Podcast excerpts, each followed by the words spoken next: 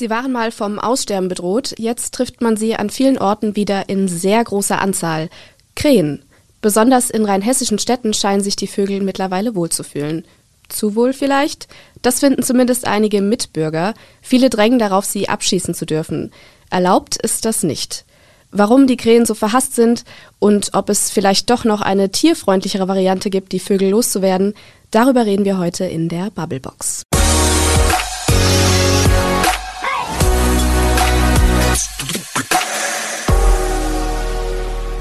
Ja, hallo und herzlich willkommen zur heutigen Bubblebox. Mein Name ist Anna Merkelbach. Mit mir im Studio ist Peter Pascal Porz. Hallo Peter. Ja, guten Tag. Ähm, du bist AZ-Reporter, hast dich äh, intensiv mit der Krähenthematik in Alzey beschäftigt, ähm, hast mit Anwohnern und äh, mit dem NABU gesprochen, korrekt? Genau. Die Krähen sorgen ja äh, bei vielen für erhitzte Gemüter. Ähm, auf Facebook hat sogar ein Nutzer geschrieben, es ist eine Plage, die Population muss dezimiert werden. Auch andere Nutzer äußern diese Meinung. Vor einigen Jahren hat sogar jemand eine Online-Petition gegen die Tiere in Alzey gestartet. Peter, jetzt erzähl mal, warum scheinen denn so viele Alzeyer diese Vögel zu hassen? Ja, das liegt in Alzey vor allem daran, dass die Krähen Balkone, Markisen, Autos, Spielplätze einfach zukoten und ähm, mit ihrem lauten Gekrächze in der Früh die Leute aus dem Bett holen. Okay, ja, das ist wahrscheinlich auch ein bisschen dem ähm, der Art des äh, Vogelgesangs geschuldet, der ja kein richtiger Gesang ist, oder? Was meinst du? Nee, also mit Sicherheit nicht. Das ist schon ein sehr prägnanter Ton. Also es ist ein sehr lautes Gekrächze und das dringt schon hart in den Kopf. Okay, aber jetzt nochmal von vorne. Ähm, warum siedeln sich denn jetzt gerade so viele Krähen hier in Rheinhessen an und warum immer öfter auch in Städten? Ja, Fakt ist, dass es heutzutage in Städten mehr als doppelt so viele Krähen gibt als zum Beispiel noch vor 20 Jahren. Ähm, Krähen siedeln sich immer häufiger und immer vermehrt in Städten an. Äh, an der Entwicklung trägt vor allem aber auch der Mensch Schuld, weil er den Krähen in der äh, freien Natur den natürlichen Lebensraum einfach raubt.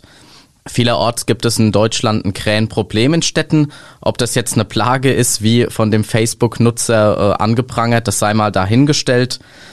Ähm, allerdings wird durch den Menschen eben durch die Flurbereinigung, die auf den Äckern stattfinden, durch die Abholzung der Bäume, durch die Verhinderung des, der Nahrungsaufnahme der Krähe, äh, wird dazu beigetragen, dass immer mehr Krähen sich in den Städten ansiedeln, wo die Krähe natürlich vor allem sichere Nahrung findet. Also die Krähe mag Müll, sie mag Speisereste aus dem Müll, sie pickt die Mülleimer leer, äh, greift sich daraus vor allem Fastfood-Nahrung, ähm, hat also sichere Nahrung, um ihren Fortbestand zu sichern.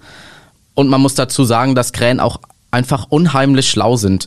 Früher wurden sie von den Bauern mit Pestiziden vergiftet auf den Äckern, um eben die Saat zu schützen. Äh, Jäger haben sie illegalerweise abgeschossen oft.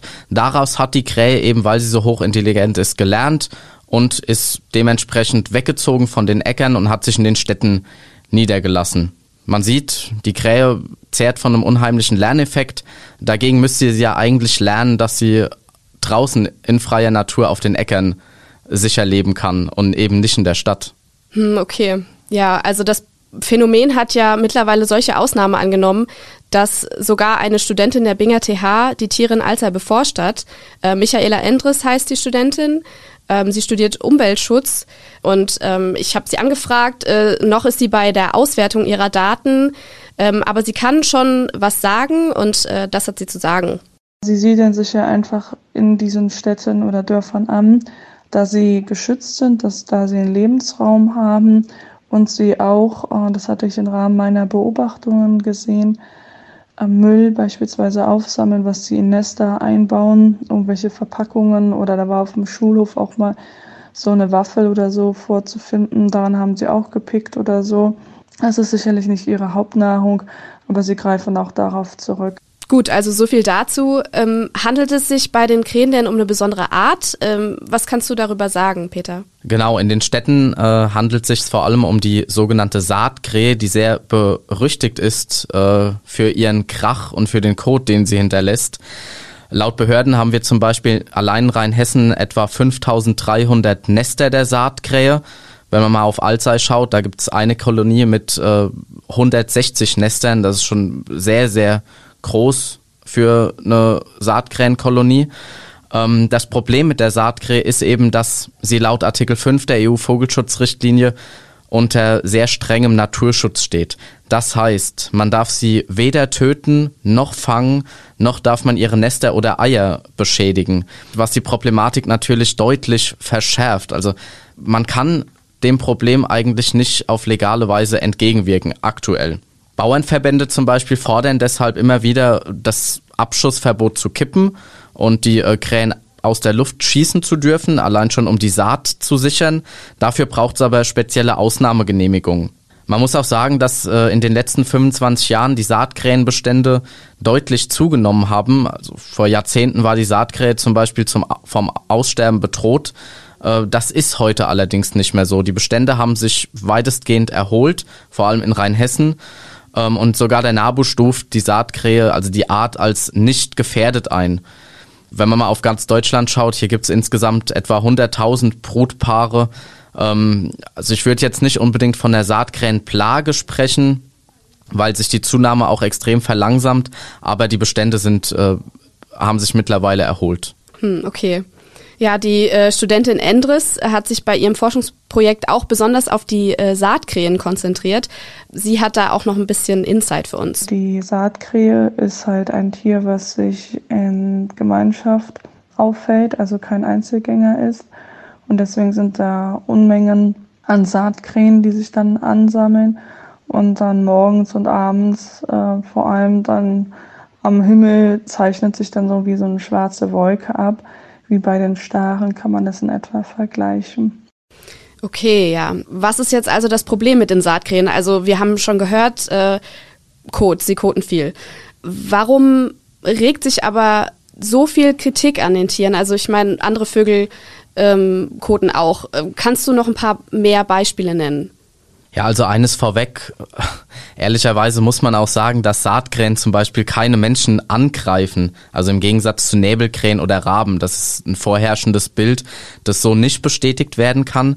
Allerdings geht es, wenn man auf die Saatkrähe schaut, vor allem um wirtschaftliche Schäden und auch um gesundheitliche Risiken. Das heißt zum einen, sie zerstören auf den weiten Feldern die Ernten der Bauern, indem sie eben die Saat aus dem Boden picken, weil sie dort eben einfach an Nahrung kommen. Und in den Städten besteht ein gewisses gesundheitliches Risiko. Also Saatkrähen sind Aas- und Fleischfresser, das heißt, in ihrem Kot überleben Viren und Bakterien problemlos. Ähm, das heißt, wenn vor allem Kinder mit dem Kot in Berührung kommen und diese Bakterien und Viren in den Mund gelangen, ähm, dann kann das gefährlich werden. Klar, das sind seltene Fälle, aber das Risiko kann partout einfach nicht ausgeschlossen werden. Salmonellen, Chlamydien überleben, können sich verbreiten. Bei Erwachsenen passiert es recht selten, aber bei Kindern besteht eben die Gefahr, dass sich so Krankheiten übertragen können. Und da es ja oft zu äh, verkoteten Spielplätzen in Rheinhessen kommt, wie zum Beispiel auch auf dem Mainzer Lerchenberg, muss man das gesundheitliche Risiko schon in Betracht ziehen. Hm, okay, verstehe. Ja, also die Studentin, die zu den Krähen forscht, hat da auch noch ein paar Beispiele für uns. Der Kot ist schon giftig, wie bei vielen anderen Vogelarten auch oder allgemein bei Fäkalien. Das war zum Beispiel in der Grundschule in Alzey ein Problem, sodass sie dort die Bäume massiv gestutzt haben, weil halt der Kot auf dem Schulhof vorzufinden war und insbesondere die Kinder, also Grundschulkinder oder so, sonst mit dem Code in Kontakt kommen und man wollte das unterbinden. Und sie nennt noch ein weiteres Beispiel. Eine Population, die befindet sich direkt in Alzey ähm, am Penny Parkplatz. Das ist die größte und schräg davon gegenüber ist auch eine Tankstelle. Und da ist es halt so, dass ähm, wenn die Autos reinkommen durch die Waschanlage und äh, direkt danach äh, werden die Autos wieder versaut von dem Code, dass der Tankstellenwärter auch so kulant ist und sagt, okay, Sie können die zweite Wäsche nochmal, ähm, also nochmal die zweite Autowäsche umsonst nehmen, weil Sie ja nichts dafür können, dass das Auto jetzt wieder dreckig ist. Er will natürlich die Kunden auch beibehalten. Und das ist eine Kulanz seinerseits, die natürlich auch mehr kostet. Gut, jetzt hattest du erwähnt, dass die Krähen auch gesundheitlichen Schaden anrichten können, nicht nur wirtschaftlichen. Peter, ähm, das war auch einer der Gründe für die Petition, die ich am Anfang erwähnt hatte. Allerdings gibt die Studentin Endres hier auch etwas Entwarnung. Abgesehen jetzt vom Kot oder von den Fäkalien hat die Saatkrähe jetzt keine, äh, ist sie kein Überträger oder sowas von irgendwelchen Seuchen oder Bakterien, was für uns Menschen jetzt schädlich wäre.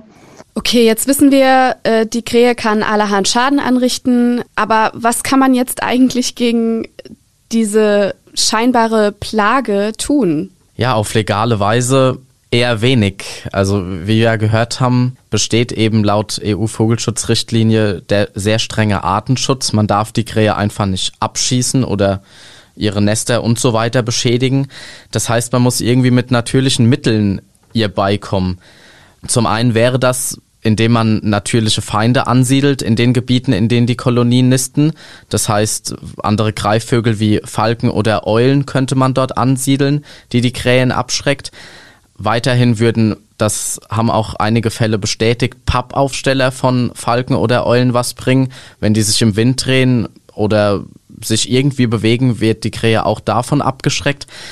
Man muss dazu jedoch sagen, dass die Krähe in der Kolonie ein sehr, sehr furchtloses Tier ist. Das heißt, wenn sie in immer stärkerer Form und in immer größeren Kolonien auftritt, dann helfen selbst Pappaufsteller oder natürliche Feinde nichts, weil also sie kümmert sich nicht drum. Sie wird davon dann eben nicht mehr abgeschreckt, je größer die Kolonie ist. Ja, auch weil sie sehr intelligent ist, oder? Also die Studentin hat mir erzählt auch, dass die Krähe ein IQ von einem siebenjährigen Kind hat. Ja, das ist korrekt. Also so als Außenstehender für uns Menschen mag das ziemlich beängstigend auch klingen, aber Krähen sind tatsächlich unheimlich intelligent. Sie können sich verständigen, sie können sich mit ihrem lauten Krächzen gegenseitig warnen. Sie sehen, wenn es Menschen gibt, die ihnen Schaden zufügen wollen, sehen sie das und tragen es an ihre Artgenossen weiter, um sie so zu schützen. Sie können sich Werkzeuge zum Beispiel basteln, indem sie Walnüsse von der Straße fallen lassen und sie von Autos, von rollenden Autos knacken lassen. Und das ist der triftigste Grund für die Intelligenz. Sie verstehen einfach das Prinzip von Ursache und Wirkung. Das heißt, sie können am Schluss sehen, warum etwas passiert ist. Und damit setzt eben dieser Lerneffekt ein, äh, was heißt, dass sie Fehler, die sie einmal begangen haben, nicht mehr wieder machen. Hm, Wahnsinn. Ja, dass es schwierig ist, die Krähen loszuwerden, weiß auch Endres. Ähm, was man dagegen tun kann, da hat man mehrere Sachen ausprobiert. Beispielsweise diese Baumpflegemaßnahmen, dass man die Bäume sehr stark zurückstutzt. Das ist aber auch langfristig nicht gut, weil ähm, die Bäume dann mehr Austriebe bekommen und wenn sie wieder mehr Austriebe bekommen, bietet das den Saatkrähen mehr Möglichkeiten, sich anzusiedeln, weil sie mögen halt gerne Weichgehölzer, wie zum Beispiel Pappeln oder so. Und das sollen auch hohe Bäume sein, zusätzlich auch verzweigt, damit sie auch ähm, Schutz haben. Und vor allem, wenn sie ihre Nester bauen oder auch die Nester vom Vorjahr verwenden, dass die halt stabil in der Baumkrone sind und vom Wind nicht weggetragen werden oder vom Regen. Ähm, sie spricht auch über andere Maßnahmen wie das Vergrämen der Tiere, wofür man eine Genehmigung einholen muss. Peter, du hast mit dem NABU darüber gesprochen. Ähm, was kann man sich darunter vorstellen und äh, ja, warum ist das sinnvoll oder nicht? Ja, Vergrämen bedeutet im Prinzip ja nichts anderes, als dass die Krähe äh, von ihrem angestammten Nistplatz eben vertrieben wird. Das heißt, dass ihr dort die Nistmöglichkeit genommen wird. Das ist insofern überhaupt nicht sinnvoll, weil sich dann eben in den Städten vor allem Splitterkolonien bilden. Das heißt, wenn man die Krähe, also die Saatkrähenkolonie an einem Ort vertreibt, taucht genau diese Kolonie an drei, vier anderen Orten wieder auf. Nur eben geteilt, also gesplittet. Äh, dort baut sie dann eben neue Nester. Dazu kommt, dass sie stabilere Nester sogar baut, weil sie gesehen hat, also apropos Lerneffekt, ja, weil sie gesehen hat, dass ihr das Nest ganz einfach am alten Ort genommen werden konnte äh, und vermehrt sich dann dort eben weiter. Das heißt, man würde das Problem durch Vergrämen einfach nur verschärfen. Im Gespräch mit dem NABU hat sich auch herausgestellt, äh, dass den Experten kein Fall bekannt ist, in dem eine Vergrämung wirklich das Krähenproblem gelöst hat. Das heißt, es trat eben einfach nur an einer anderen Stelle wieder auf. Man kam dem Problem aber überhaupt nicht bei. Ja gut, das hört sich jetzt alles ziemlich ausweglos an. Ähm, was ist denn mit der Idee, wieder mehr Bäume außerhalb von äh, Städten bzw. Dörfern zu pflanzen, also auf Feldern, zwischen Feldern? Ja, das ginge tatsächlich. Man würde also den Zustand herstellen, wie er vor Jahrzehnten schon geherrscht hat. Das heißt, dass die Krähe einfach mehr Nistmöglichkeiten außerhalb der Städte hat. Allerdings würde man in der heutigen Zeit das Problem aus der Stadt eben auf das Feld verlagern. Ähm, früher hat sich die Krähe vor allem von Würmern, von Insekten auf den Feldern ernährt, äh, hat somit sogar den Bauern einen Dienst erwiesen, weil sie Schädlinge eben gefressen hat. Mittlerweile wird der Dienst aber von Pestiziden übernommen. Das heißt, die Krähe muss dann ausweichen auf Saat äh, und zerstört damit sogar dem Bauern die Ernte. Das heißt, man würde einfach das Problem aus der Stadt nur auf die Äcker ziehen und würde damit äh, den Bauern die Ernte versauen und noch die Bauern immer weiter gegen sich aufbringen, was ja ohnehin schon der Fall ist, weil Krähen auch heute, obwohl sie sich vermehrt auch in Städten niederlassen, den Bauern die Ernte zerstören durch die Saatpickerei. Hm, ach so, verstehe. Ja, also auch die Expertin hat dazu was zu sagen. Ähm, es ist halt so von den menschlichen Bewirtschaftung, dass oft immer das Dorf oder die Stadt ist und direkt nebenan die Felder. Und durch die Monokulturen und auch durch die ja, Strukturvielfalt in der Landwirtschaft, dass man auf die Gewinnmaximierung aus ist, kommen halt auch die äh, Saatkrähen. Und wenn man sicherlich irgendwie außerhalb auch so einzelne Bäume oder sowas hätte, wo sie ein bisschen auf die Felder gehen würden, ähm, würden sie definitiv auch nicht den Menschen oder die Siedlungen belästigen, wie es für viele ähm, der Fall ist. Aber das setzt halt voraus, dass man irgendwie Bäume wieder pflanzt. Das wird auch wieder äh, Jahre oder Jahrzehnte dauern, bis sie eine entsprechende Größe haben, bis die Saatkrähen dann auch diese Bäume annehmen würden. Aber man muss auf jeden Fall die landwirtschaftlichen Flächen mit mehr Struktur gestalten, mehr Rückzugsmöglichkeiten und nicht nur einfach ein offenes großes Feld oder Felder haben und dann sozusagen das Dorf die Siedlung. Das ist auf jeden Fall ein großes Problem. Ja, bis die Bäume gewachsen sind, das ist natürlich ein sehr langwieriger Prozess. Kann man jetzt also nichts anderes machen, kurzfristig, um die Krähen zu verjagen, um die Plage zu beenden? Es gab ja in der jüngeren Vergangenheit viele Vorschläge, vor allem auch aus der Mainzer Lokalpolitik, wie man Herr des Problems werden kann, ähm, indem man zum Beispiel über Spielplätzen mehr Überdachungen anbringt, dass der Code nicht auf, auf Spielgeräte und auf den Spielplatz fällt zum Leidwesen der Kinder, indem man zum Beispiel auch weniger Speisereste in den Müll wirft, also in die öffentlichen Mülleimer, dass Krähen nicht so stark angezogen und angelockt werden. Das allerdings sind alles Vorschläge, die am Ende das Problem eben nicht lösen würden. Sie würden eben nur verhindern, dass zu viele Krähen an bestimmte Orte gelockt werden, aber die Krähe in der Stadt, die bleibt ja weiter da. Sie lässt sich ja eben nicht vertreiben aufgrund ihrer Intelligenz. Man kommt dem Problem einfach nicht bei. Puh, also das klingt jetzt wirklich ausweglos. Also ist jetzt die einzige Möglichkeit, kurzfristig was zu ändern, die Vögel abzuschießen? Was sagst du? Wofür plädierst du, Peter? Wie sich auch äh, in den Gesprächen mit dem NABU herausgestellt hat, blieben die meisten Gegenmaßnahmen bisher leider ohne Erfolg. Die Krähen bleiben, sie nisten, sie zerstören Ernten und sie hinterlassen natürlich weiterhin ihren Kot. Nun gut, wie kommt man dem Problem bei? Man könnte natürlich im obersten Gesetz auf EU-Ebene das Abschussverbot kippen. Das allerdings wäre eine sehr, sehr verheerende und folgenreiche Entscheidung, weil man dann eben die Krähen auch in den Landstrichen und Gebieten abschießen dürfte, in denen ja es gar kein Problem, kein akutes Problem gibt, in dem die Krähe keinen Schaden anrichtet. Äh, es wäre dann eben eine Entscheidung, die überall gelten würde. Und darüber muss man sich im Klaren sein. Das heißt, plädieren muss man eigentlich für einen gesunden Mittelweg. Der Abschuss müsste dort erlaubt werden, wo Krähen wirklich akuten Schaden anrichten und wo sie städtische Bewohner mit ihrem Code und mit ihrem Gekrächze eben sehr, sehr stark in ihrer Lebensqualität einschränken. Nur dort und wirklich nur dort müsste ein Abschuss erlaubt werden. Allerdings sieht es ja der Gesetzgeber nicht vor.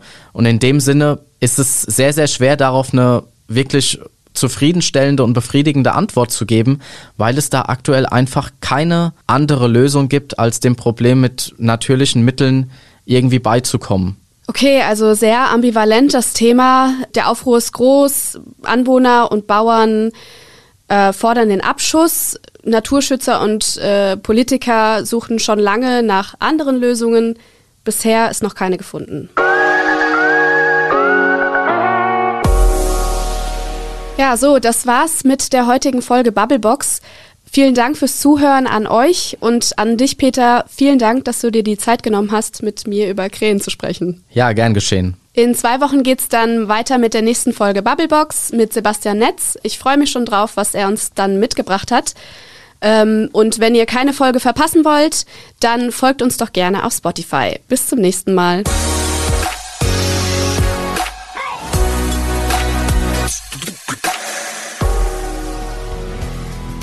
Die Bubblebox ist eine Produktion der VRM von Allgemeiner Zeitung, Wiesbadener Kurier, Echo Online und Mittelhessen.de.